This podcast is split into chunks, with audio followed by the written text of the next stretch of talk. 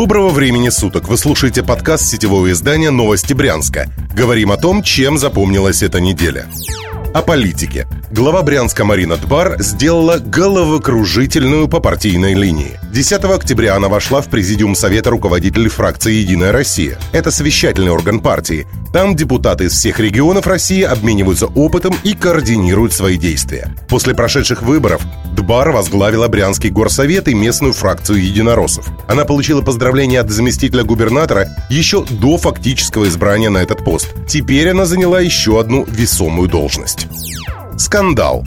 Губернатор Александр Богомаз 6 октября написал заявление в прокуратуру на блогера и бизнесмена Александра Коломейцева. В его словах глава региона заметил явное неуважение к государству, президенту и к самому себе. Богомаз попросил прокурора Брянской области проверить видеоролик, содержащий, цитата, «недостоверную информацию, которая может повлиять на дестабилизацию нашего общества». Помимо высказывания критики строительства Дворца единоборств в 40-минутном ролике Коломейцев недвусмысленно намекнул на связь брянского губернатора с Галиной Солодун, которую недавно избрали в Совет Федерации. Ссылаясь на слухи, бизнесмен предположил, что у Богомаза есть внебрачные дети, а Солодун добилась крупных успехов в политике благодаря связям с главой региона. Коломейцев рассказал новостям Брянска, что в прокуратуре уже начали проверку этого ролика. Видео направили на лингвистическую экспертизу, а против самого блогера ведется административное производство.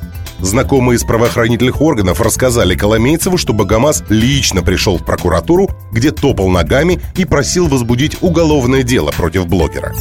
Происшествие. Предполагаемый виновник трагедии на речной улице недавно пришел в сознание. Его палату круглосуточно стерегут двое полицейских. Внутрь не пускают никого, кроме медперсонала. Напомним, автокатастрофа произошла в понедельник 7 октября. Тогда погибли три человека. 30-летняя девушка, ее пятилетний сын и двухлетняя дочь. По предварительной версии, 19-летний водитель иномарки выехал на встречку и протаранил три машины. Наибольшее повреждение получила легковушка Део Матис, в которой ехала мать с детьми. В среду их похоронили на центральном кладбище.